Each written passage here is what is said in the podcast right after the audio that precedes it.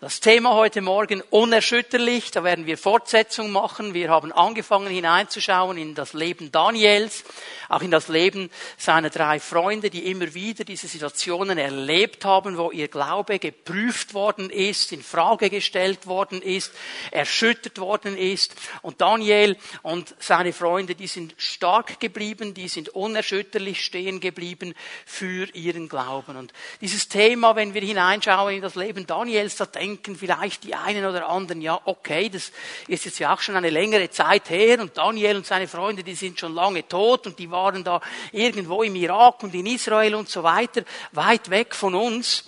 Und für mich persönlich hat dieses Thema unerschütterlich in den letzten zehn Tagen eine ganz neue Dimension auch bekommen, auch eine persönliche Dimension.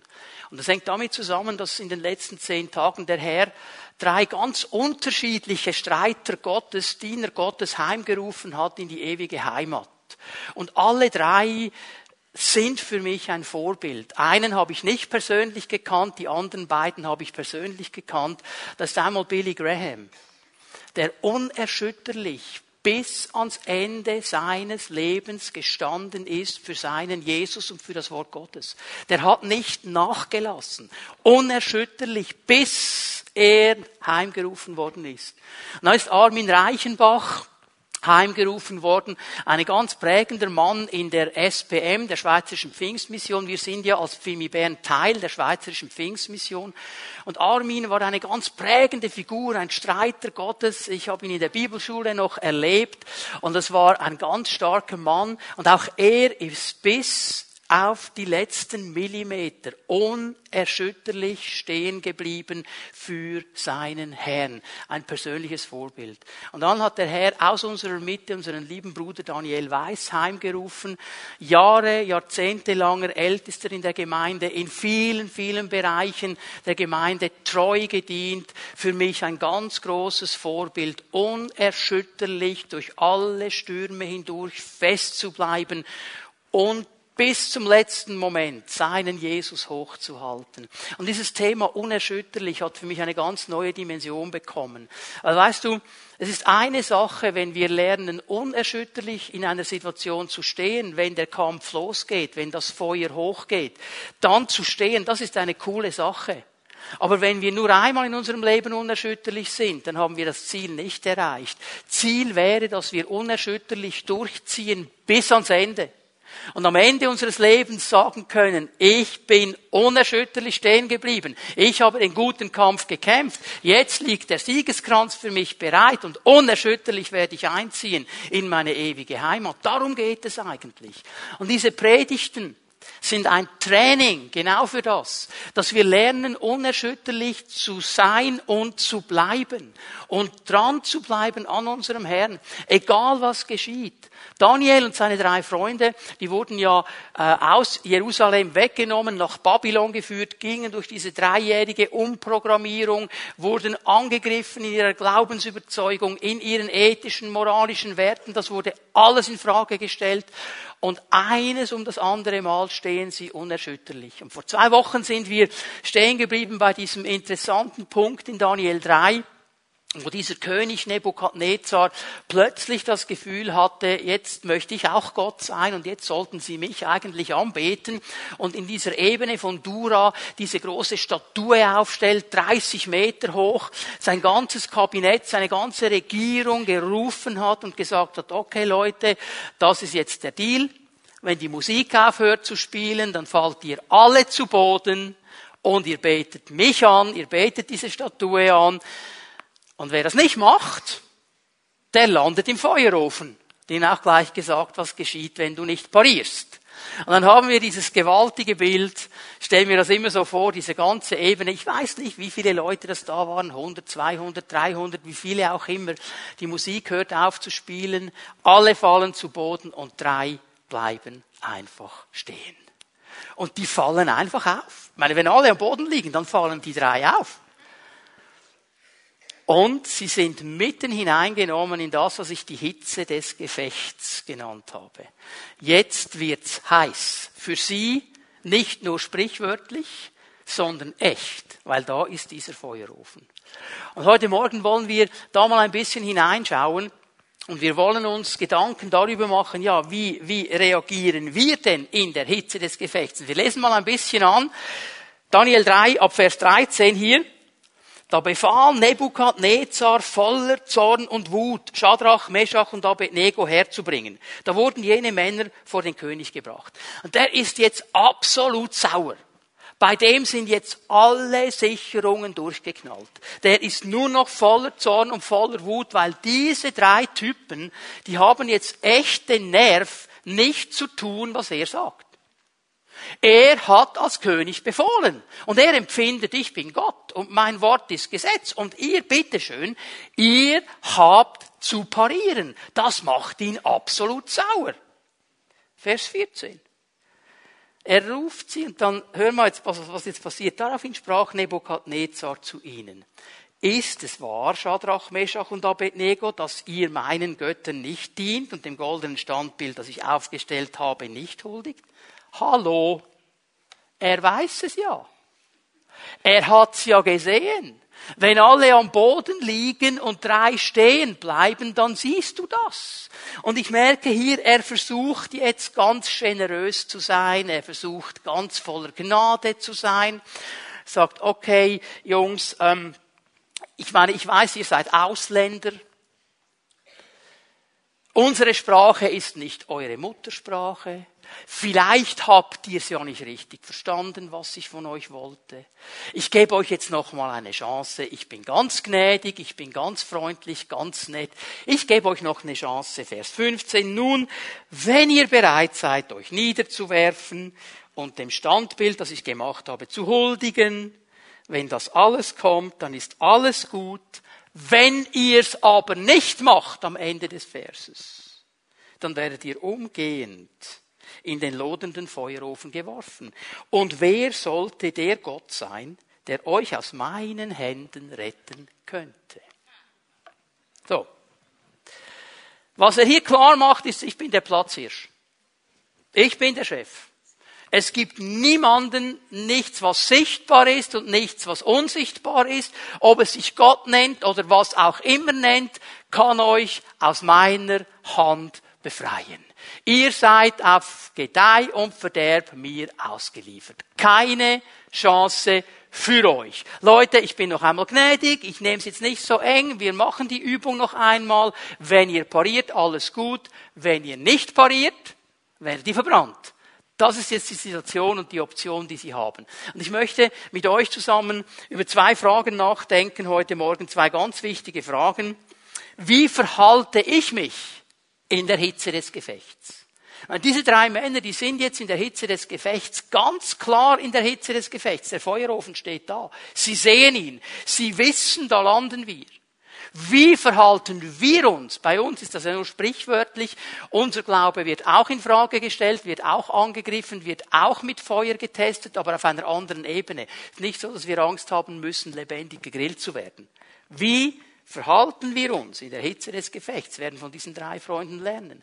Und die zweite Frage, die uns dann beschäftigen wird, und die ist auch sehr wichtig und sehr interessant, was geschieht, wenn wir inmitten der Hitze des Gefechtes unserem Gott vertrauen? Das ist eine wichtige Frage, die erste. Wie reagiere ich? In der Hitze des Gefechts. Wie reagiere ich, wenn mein Glaube in Frage gestellt wird, wenn Leute mich angreifen, wenn ich ausgelacht werde, wenn ich bei meinem Chef antanzen muss, weil der eh Mühe hat damit, dass ich an Gott glaube und mich ein bisschen fertig machen will, wenn ein Lehrer kommt, blöde Sprüche macht vor der ganzen Klasse. Wie verhalte ich mich in der Hitze des Gefechts. Und ich möchte dir sagen heute Morgen, wir können jetzt sehr viel lernen von diesen drei Freunden Daniels. Weil das, was sie machen, das ist heute noch die allerbeste Reaktion. Es ist immer noch das Allerbeste, wenn wir lernen, so zu reagieren in der Hitze des Gefechts. Und das allererste, was sie tun, und das ist so wichtig, Schreib dir das ganz dick auf, wenn du Notizen machst. Und wenn du keine Notizen machst, schreibst dir trotzdem auf. Am besten mit Rot. Wir müssen uns nicht selber verteidigen. Das ist das allererste. Wir müssen uns nicht selber verteidigen. Wir müssen nicht für unser Recht kämpfen. Wir müssen nicht einstehen für uns selber. Wir müssen nicht auf unser Recht pochen. Schau mal, was diese drei Freunde machen, Vers 16. Daraufhin sprachen Schadrach, Meschach und Abednego zum König Nebukadnezar, darauf müssen wir dir keine Antwort geben. Das ist der König. Das ist der König. Und die sagen, König, darauf müssen wir dir keine Antwort geben. Wir verteidigen uns nicht. Wir kommen gar nicht in eine Diskussion mit dir. Wir kommen gar nicht auf die Idee zu sagen, ja, aber ich habe Rechte. Es ist mein Menschenrecht, dass ich freie Religionswahl habe. Ich muss das nicht machen. Machen die überhaupt? Wir sind so schnell am Diskutieren, so schnell am Verteidigen, so schnell am Punkte bringen, wieso das nicht in Ordnung ist, was hier geschieht. Die sagen einfach, wir geben dir keine Antwort. Ganz freimütig stehen sie vor ihm, ohne auf die Einschüchterung einzugehen. Und hallo, da steht ein Feuerofen. Und auf diesem Feuerofen steht dein Name. Da sollst du landen. Und die sagen, müssen dir gar keine Antwort geben. Wir müssen dir keine Antwort geben. Wieso können sie so reagieren? Weil sie etwas verstanden haben. Nicht nur in ihrem Denken. Nicht nur in ihrem Intellekt, sondern in ihrem Herzen. Sie haben verstanden, es gibt einen wahren Richter. Und das ist unser Gott. Der, der Recht spricht über mein Leben, ist nicht dieser König. Der, der das Urteil fällt über mein Leben, ist nicht dieser König. Es ist mein Gott. Und ich weiß, wir sagen dann ganz schnell, jawohl, Halleluja, das steht so in der Bibel, vielleicht können wir die Stellen sogar noch auswendig, er ist der Richter der ganzen Welt und mein Leben steht in seiner Hand und so weiter. Aber wieso reagieren wir dann immer so panisch, wenn die Hitze des Gefechtes anfängt zu steigen? Und fangen uns an zu verteidigen. Diese drei Freunde haben das nicht nur gewusst, es war Teil ihres Lebens, es war Teil ihres Glaubensfundamentes. Und weil sie diese Dinge geglaubt haben, sagen sie Gott einfach, hallo, wir müssen dir keine Antwort geben. Wir, wir müssen uns nicht verteidigen, wir müssen nicht mal mit dir diskutieren, weil König, die Sache ist so, du bist nicht der Chef. Du bist nicht der Platzhirsch. Das sagen sie ihm eigentlich. Der Platzhirsch ist Gott.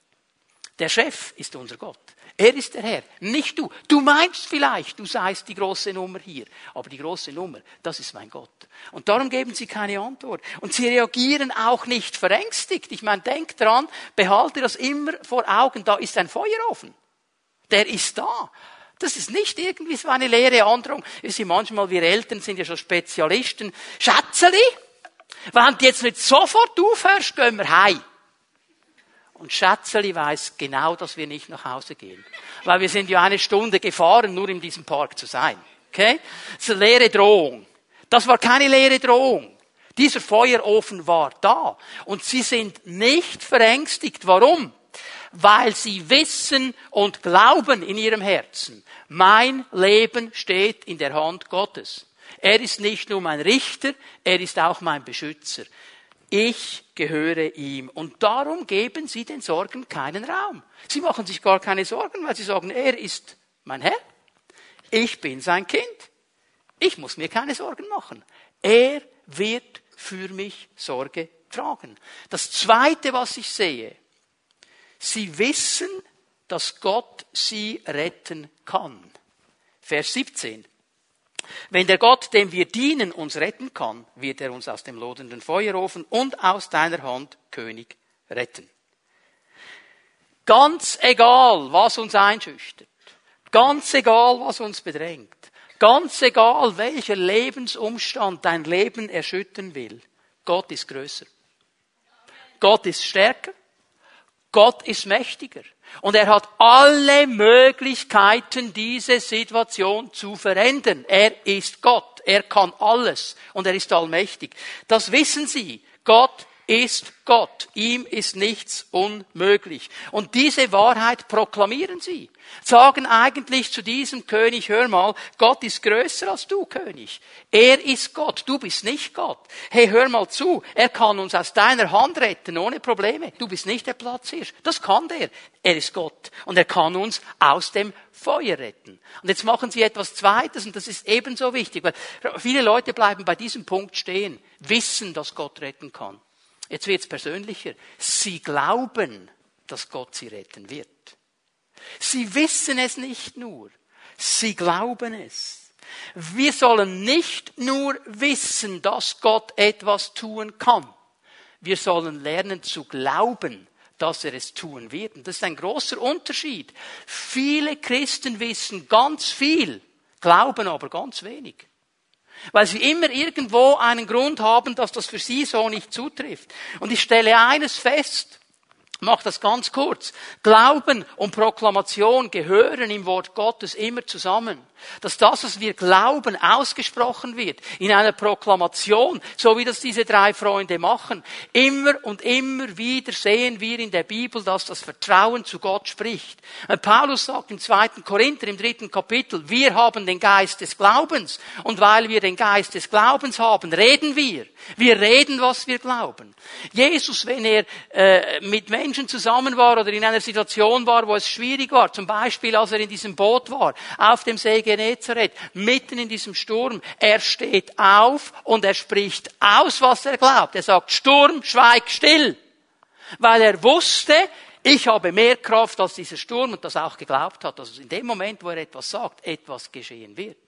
Als dieser Mann kam mit dem verdorrten Arm, er hat gesagt, Arm streck dich aus. Er hat diesem Arm befohlen, weil er gewusst hat, ich habe die Kraft, diesen Mann zu heilen. Und ich glaube auch, dass das jetzt geschehen wird.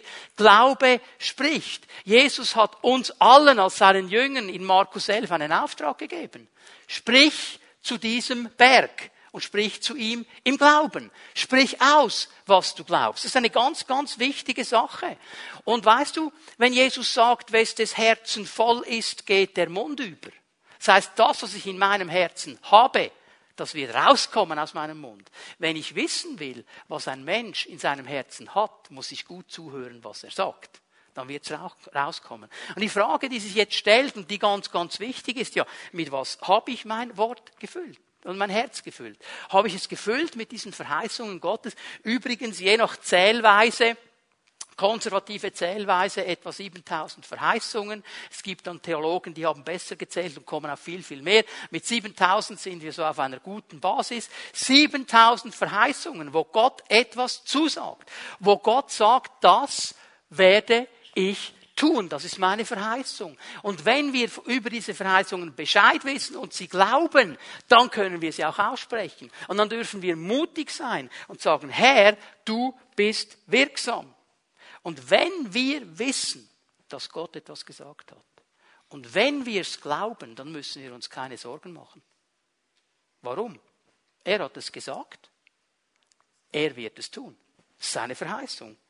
Und hör mal, wenn ich mir Sorgen mache, wenn ich mir Sorgen mache, dann heißt das ganz einfach, ich weiß nicht, ob Gott etwas gesagt hat oder ich glaube nicht, was er gesagt hat.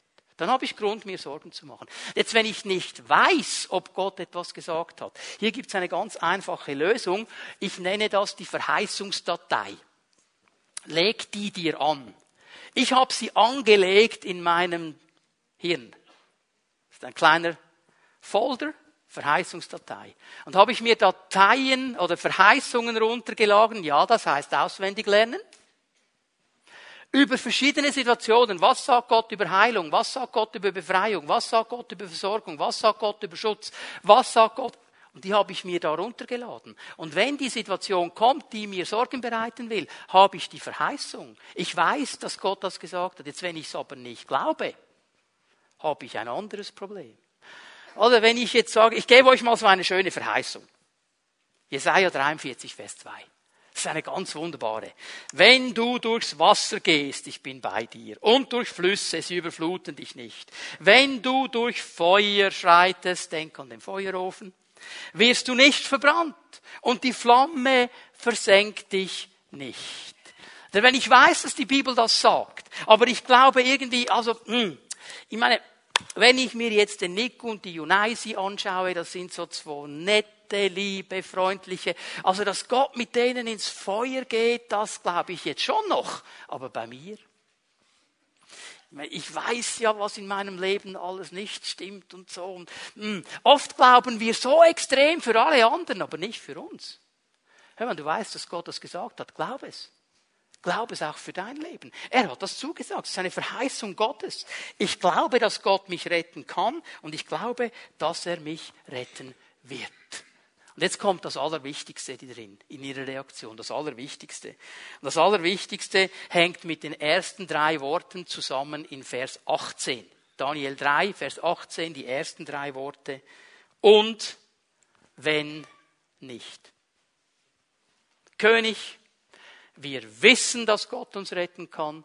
Wir glauben, dass Gott uns retten kann. Und sollte er es aus irgendeinem Grund nicht tun, dann sagen wir dir König, egal was geschieht, unsere Loyalität, unsere Anbetung gehört immer unserem Gott. Egal wenn er nichts macht. Unsere Anbetung, unsere Loyalität, sie gehört immer unserem Gott. Auch wenn gar nichts geschieht, wir werden nicht niederfallen und wir werden diesen Götzen nicht anbeten und wir werden nur unseren Gott anbeten. Egal, was mich bedroht, egal, was geschieht. Meine Loyalität meine Anbetung, die gehört Gott. Das ist Hingabe.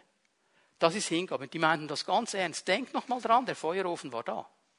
Sie sagen das im Angesicht eines Feuerofens.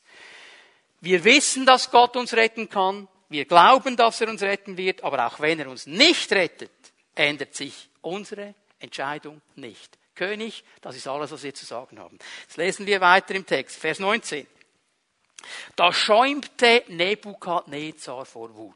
Also jetzt sind ihm die letzten verbleibenden Sicherungen durchgebrannt.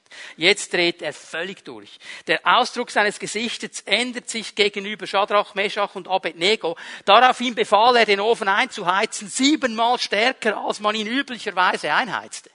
Also jetzt ist er völlig durchgeknallt. Er hat geschäumt wie ein tollwütiges Tier. Das war jetzt zu viel. Diese klare Haltung dieser Freunde, auch im Angesicht des Feuerofens, die haben diesen König zur Weißglut getrieben. Nicht nur den König, auch den Feuerofen. Weil er sagt, hey, den heizen wir siebenmal stärker als sonst. Jetzt wird eingeheizt, Jungs. Und ich habe mir so gedacht, ja, eigentlich reicht ein ganz normales Feuer, um einen Menschen zu verbrennen. Es reicht eigentlich, oder? Warum musste er das siebenmal anheizen? Könnte es sein, dass er sich in seinem innersten Herzen Sorgen gemacht hat? Ja was, wenn Gott jetzt wirklich eingreift? Die sind so überzogen. Also ich kann mir noch vorstellen, dass bei einem normalen Feuer, dass der noch eingreift. Jetzt heizen wir siebenmal an, das schafft nicht mal der. Das war wahrscheinlich sein Beweggrund. Und er heizt an. Jetzt möchte ich euch etwas ganz, ganz Wichtiges zeigen. Das ist ein wichtiges Prinzip für jeden von uns.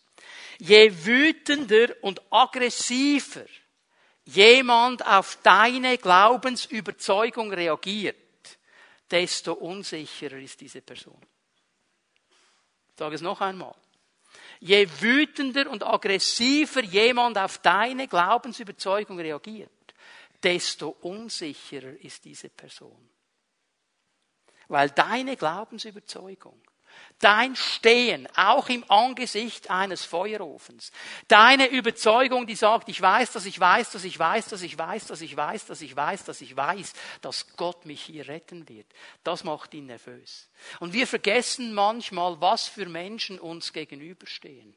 Wir vergessen manchmal, dass es Menschen sind, die erfüllt sind mit Zweifel. Jeder Mensch zweifelt. Wir wissen, wo wir mit unseren Zweifeln hingehen sollen. Ja, wohin soll ein Atheist mit seinen Zweifeln gehen? Er kann ja nirgends hingehen, weil er nicht glaubt, dass es etwas gibt. Wohin gehen diese Menschen? Die sind voller Zweifel. Und jetzt kommst du durch alle Phasen deines Körpers hindurch und ich weiß, mein Erlöser lebt und das wird mir nicht wegdiskutiert. Jetzt wird er nervös. Das sind Menschen, die mit unvergebener Schuld zu kämpfen haben. Haben wir wirklich das Gefühl, der Mensch kann locker darauf hinsündigen und es passiert nichts? Vergiss es. Unvergebene Schuld hat immer eine Auswirkung. Auch wenn Menschen sie wegdiskutieren wollen. Auch wenn sie sagen, kein Problem, ich kann leben, wie ich will. Es gibt eh keinen Richter. Vergiss es. Der Psalmist sagt, als ich meine Schuld nicht bekannt habe, da war es in mir, als würden meine Gebeine verdorren und meine Säfte verdorren. Da ist die Hand Gottes über ihm. Das sind solche Menschen. Wir wissen, was mit unserer Schuld passiert ist. Mein Jesus hat sie getragen am Kreuz. Mir ist vergeben. Ich bin frei. Was ich auch immer gemacht habe, er hat mir vergeben. Ich bin frei. Das ist der Mensch nicht. Und jetzt stehst du da und sagst, ich weiß das und dann lebst du noch so frei und frank macht unsicher. Das sind Menschen, die mit ihrem Gewissen kämpfen, die von ihrem Gewissen geplagt werden, weil die Dinge dann, wenn alles ganz ruhig wird in der Nacht und alle Stimmen verstummen sind und niemand mehr schreit, plötzlich das Gewissen aufsteht. Aber du weißt schon, dass das nicht gut ist, gell? Was machst du damit? Wir wissen, was wir damit machen, weil mein Gewissen ist gereinigt. Auch durch die Taufe als ein äußeres Zeichen. Ich gehöre Jesus. Ich habe ein gutes Gewissen, weil er mich befreit hat und mir ein Gewissen geheilt hat. Diese Menschen haben das nicht. Und jetzt kommst du und sagst, Halleluja, ich habe ein Gewissen. Ich sage dir, das ist so ein wunderbares Ruhekissen. So genial. Wow. Ja, und dann die Vergangenheit. Die Anklagen der Vergangenheit.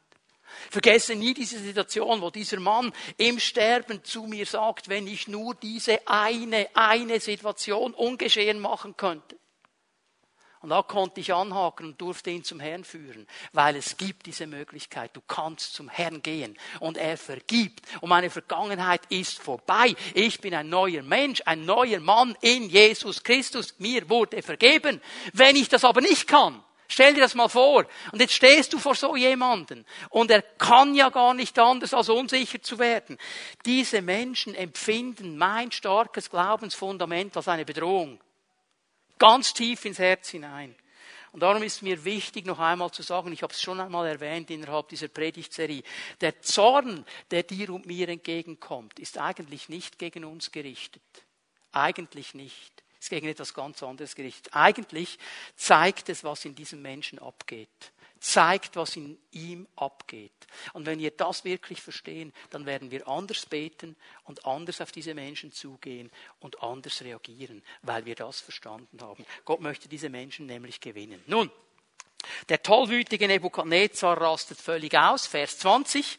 Einige Männer, tüchtigen Kriegern, die in seinem Heer waren, befahl er Schadrach, Meshach und Abednego zu fesseln, um sie in den lodenden Feuerofen zu werfen. Jetzt holt er seine Elitesoldaten, sagt so, jetzt nehmt die Kerle, fesselt sie und werft sie in den Ofen. Vers 21, da wurde diese Männer in ihren Hosen, ihren Kleidern, mit ihren Mützen und Gewändern gefesselt und in den lodenden Feuerofen geworfen. Weil das Wort des Königs streng war und der Ofen ungewöhnlich stark geheizt war, tötete die Flamme des Feuers jene Männer, die Shadrach, Meshach und Abednego hinaufbrachten. Stell dir das mal vor. Jetzt kommen diese Elitesoldaten mit diesen drei gefesselten jungen Männern wollen sie in den Feuerofen werfen. Der Feuerofen ist so dermaßen eingeheizt, dass diese Elitesoldaten verbrennen. Nur schon weil sie in der Nähe des Ofens sind. Die verbrennen sofort, so heiß war das Teil. Und diese drei Männer, Schadrach, Meshach und Abednego, fielen gefesselt in den lodenden Feuerofen. Siebenmal heißer als sonst. Und jetzt sind sie mitten im Feuer. Jetzt sind sie mitten in der Hitze des Gefechts. Und jetzt müssen wir über die zweite Frage nachdenken. Was geschieht, wenn ich in der Hitze des Gefechtes meinem Gott vertraue? Was geschieht, wenn ich immer noch festbleibe in meiner Glaubensbeziehung, in meinem Vertrauen zu ihm, obwohl ich mitten im Feuer bin? Und jetzt werden wir sehen, was Gott tut. Das ist gewaltig. Das allererste und das Schönste, Gott geht mit uns durchs Feuer. Er geht mit uns durchs Feuer. Hör mal, egal wie viele Flammen, egal wie heiß, egal was kommt, Gott verlässt dich nicht. Gott steht da. Vers 24. Und ich, ich freue mich schon, ich habe es im ersten Gottesdienst schon gesagt, ich freue mich dann auf die Videoaufzeichnung dieser Situation im Himmel. Ich bin überzeugt, all diese Dinge werden wir mal auf einer Großleinwand im Himmel sehen.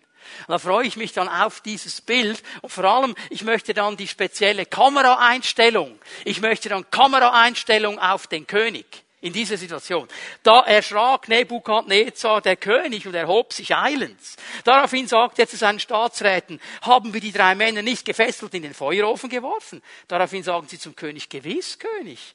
Ja, aber daraufhin sagt er, seht, ich sehe vier Männer frei umhergehen im Feuer und sie haben keine Verletzung. Also jetzt ist noch einer mehr drin und gefesselt sind sie auch nicht mehr. Was geht hier ab? Und dann, und jetzt kommt das, das Schlimmste, das kann er am wenigsten einordnen. Und das Aussehen des vierten gleicht einem Sohn Gottes, so heißt es im Hebräischen. Es gleicht einem Sohn Gottes, also der ist nicht von dieser Welt. Also der vierte, die anderen drei kenne ich, aber der vierte, der vierte Mann in diesem Feuerofen, das ist ein ganz spezieller. Und weißt du, was das Geniale ist, weil wir das Neue Testament haben? wissen wir, was der König nicht wusste, dass es sich nämlich bei diesem vierten Mann nicht um einen Sohn Gottes handelte, sondern um den Sohn Gottes. Um meinen Jesus. Der war da in diesem Feuer. Weil dieser Jesus hat Jahrhunderte später gesagt, und ich werde euch nie verlassen. Keine Sekunde. Nie werde ich euch verlassen. Ich werde immer bei euch sein. Bis ans Ende der Weltzeit. Egal wo ihr seid, egal wo ihr drin steht, egal was geschieht, ich werde bei euch sein. Gott zieht sich nicht zurück. Gott sagt nicht, oh, diese Hitze ist nicht gut für meinen Teint. Da müsst ihr jetzt, Jungs, da müsst ihr also selber jetzt, oder? Er geht mitten rein. Und da sind die in diesem Feuer drin. Und jetzt lese ich die Verheißung noch einmal.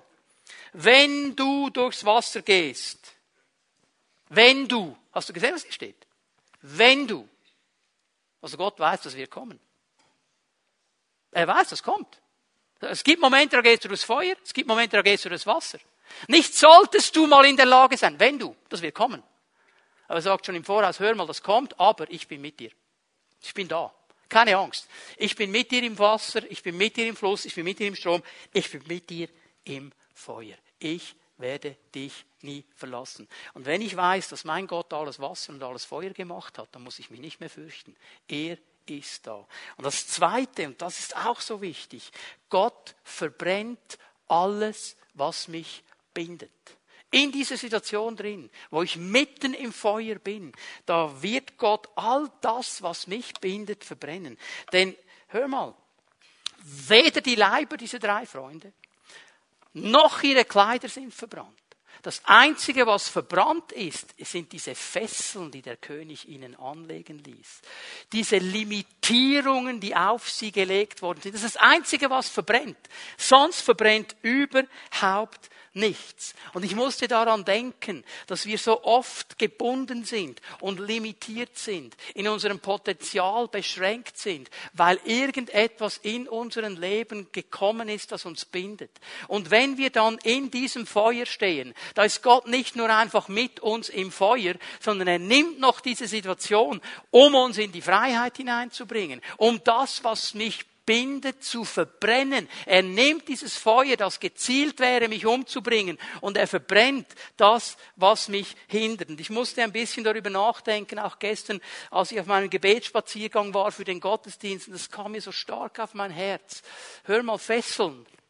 Fesseln können auf zwei Arten in mein Leben kommen. Ich kann sie mir selber anlegen, indem ich etwas tue, was Gott nicht will. Immer dann, wenn ich in einen Bereich hineingehe und nicht das mache, was Gott sagt, das ist die Gefahr, dass ich gebunden werde, unter ein Joch komme. Das ist die Gefahr, dass kein Segen drin ist. Wenn ich weiß, das Wort sagt, so hast du dich zu verhalten und ich entscheide mich ganz bewusst, es anders zu machen, weil es mir jetzt nicht passt, was Gott sagt, dann werde ich irgendwann in einer Gebundenheit sein. Aber ich mache die Tür selber auf. Dann komme ich unter einen Einfluss einer Kraft, die nicht die göttliche ist, weil ich mich dazu entschieden habe. Jetzt haben wir aber eine andere Situation, wenn Fesseln von außen an mich gelegt werden. Und wenn wir davon sprechen, dass wir durch Situationen gehen, wo andere uns binden, durch ihre Worte, durch ihre Überzeugungen, durch das, was sie auf uns legen, dann reden wir sofort und ganz schnell davon, du bist ein Opfer. An mir wurde gesündigt. Und das stimmt, aber nur zum Teil. Und ich möchte euch heute Morgen, und hör mir bitte gut zu, bevor du mich steinigst, möchte dir heute Morgen zeigen, du trägst auch eine Schuld daran. Was ist die Schuld, die du trägst? Wir sind so opfermäßig fixiert, dass wir darüber gar nicht nachdenken. Was ist die Schuld, die ich trage? Die Schuld ist, dass ich das Negative, das Niederreißende, das, was mich fertig machen will, das, was mein Potenzial raubt, das, was mich klein macht, das, was nicht Leben ist, das, was mich runterzieht, mehr glaube als das, was mein Gott sagt. Das ist meine Schuld. Ich habe einen Gott, der mir sagt, du bist kein Nichtsnutz. Ich habe dich gerufen. Du bist mein Kind. Ich habe dich befähigt durch meinen Heiligen Geist. Ich habe dir einen Auftrag gegeben. Ich werde dir helfen. Du sollst Dinge umsetzen. Du bist nicht ein Doppel. Du bist nicht ein minderwertiger Typ. Du bist nicht, nicht zu gebrauchen. Das haben vielleicht Menschen über dich gesagt. Das haben sie dir vielleicht in der Schule gesagt. Das haben vielleicht deine Eltern gesagt. Ja, wenn du dich ein bisschen anstrengen würdest, oder? Ein bisschen mehr wie deine Brüder und Schwestern, dann würde vielleicht aus dir mal etwas werden. Aber wenn du so weitermachst, wirst du in der Gosse landen.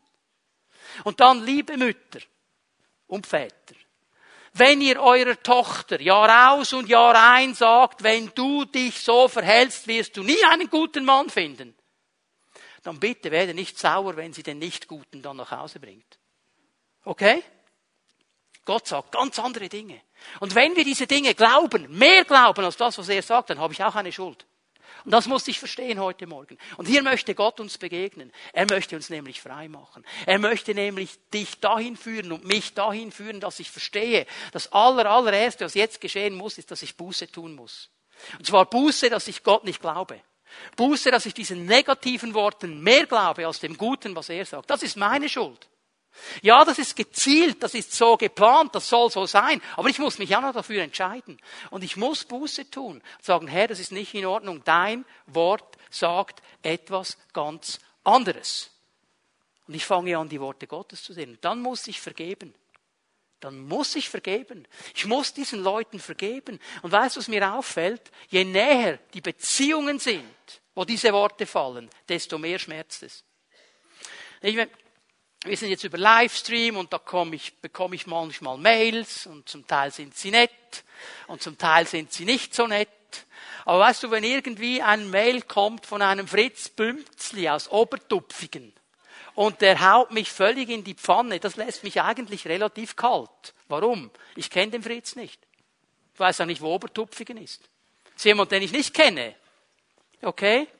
Aber wenn der Matthias oder der Beat oder der Dan oder Yvonne mir so ein Mail schreiben würden, das würde mir wehtun. Das ist meine Familie. Die sind nah. Verstehen wir? Je näher die Beziehung, desto mehr schmerzt es uns. Und desto schwieriger wird es. Aber ich möchte dich ermutigen heute Morgen, vergib. Auch wenn die Beziehungen ganz neu sind. Wenn es vielleicht sogar dein Ehepartner ist, der solche Dinge über dich ausgesprochen hat, deine Eltern, deine Geschwister, vergib, vergib werde du frei und lass sie frei und hol dir die Heilung Gottes. Er möchte heilen. Er ist es, der zerbrochene Herzen heilt. Er ist es. Und er kann dich wiederherstellen. Ich habe ein Bild gesehen heute Morgen im Gebet von so einem Art Schützengraben, wie man sie im Krieg hatte. Und da waren Menschen drin in diesem Schützengraben. Und der Schützengraben war höher als die Personen selber. Und die sind da umhergeirrt in ihrem Schützengraben. Und die konnten da nicht raus. Und das, diese Schützengraben sind genau diese Spuren, diese Bahnen, die in dein Leben hineingehen. Aus dir wird nie etwas werden. Du wirst es nie schaffen. Und du bist in diesem Schützengraben drin und kommst da nicht raus. Und Gott kommt. Gott kommt. Und er gibt dir die Hand und er holt dich raus. Aber du musst diese Hand ergreifen. Gott sagt uns zu, ich will das Zeugs verbrennen, das dich bindet, damit du in dein Potenzial kommst, damit du nicht limitiert bist, damit du anfängst, dich zu sehen, wie Gott dich sieht und anfängst, deinen Auftrag wahrzunehmen. Das ist die ganz wichtige Botschaft in diesem ganzen Feuer drin. Aber es geht noch ein bisschen weiter. Gott schenkt neue Freiheit. Ich musste einfach schmunzeln. Die spazieren in diesem Feuer herum.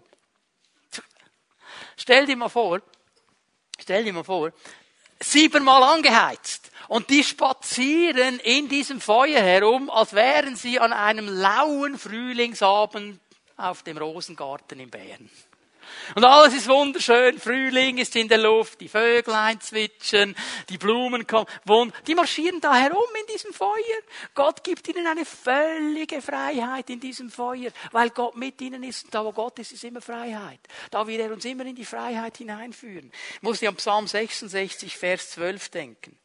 Du hast nichtswürdige Menschen über uns hinwegtrampeln lassen, wie über besiegte Feinde. Ins Feuer sind wir geraten, ins Wasser ebenso. Ja, Herr, das ist so. Aber, aber, und jetzt kommt das wichtige, dicke Aber. Aber du hast uns herausgeführt und mit Überfluss beschenkt. Und müsste es eigentlich so übersetzen, du hast uns herausgeführt in die Freiheit.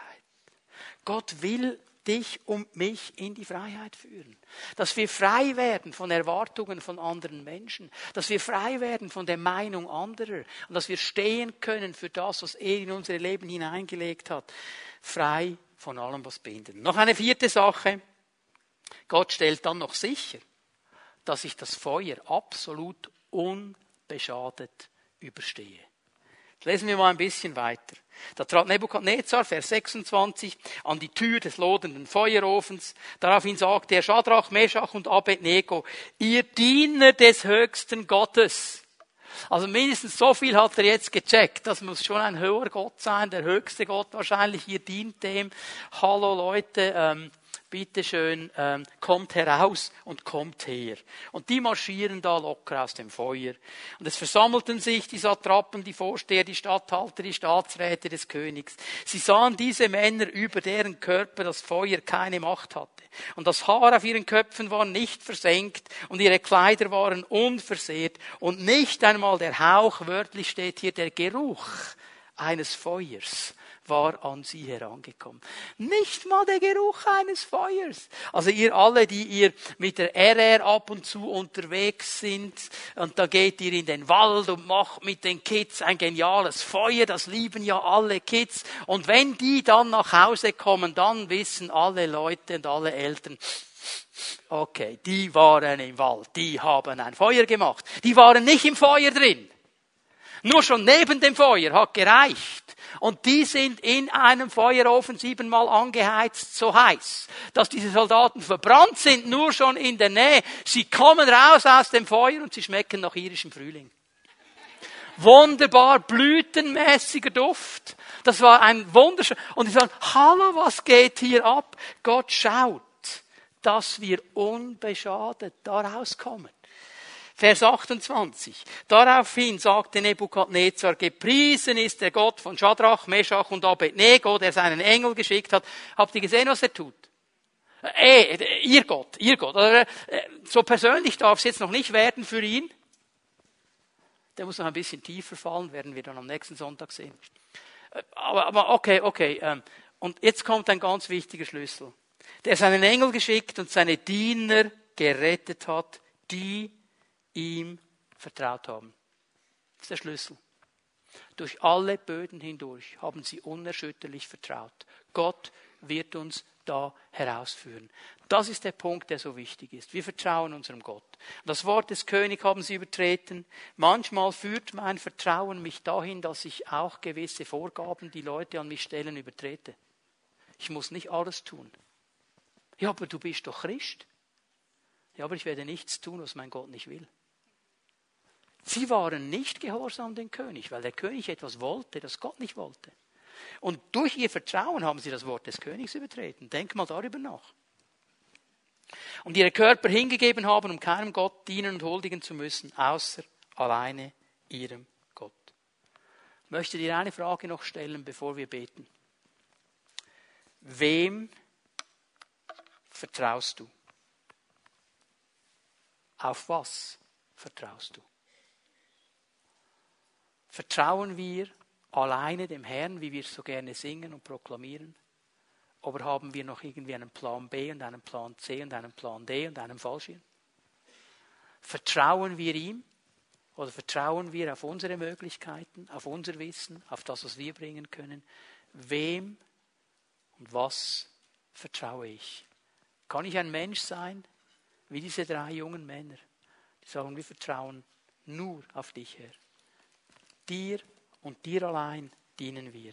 Ich glaube, Gott möchte uns ermutigen, egal was für eine Situation du im Moment durchlebst, egal wie die Hitze des Gefechtes in deinem und meinem Leben aussieht im Moment, er ermutigt uns, ihm und ihm allein zu vertrauen, zu erwarten, dass er uns begegnet, uns freisetzt und aus dieser Situation, in der wir uns befinden, herausführt. Unerschütterlich sollen wir stehen, er wird uns dabei helfen.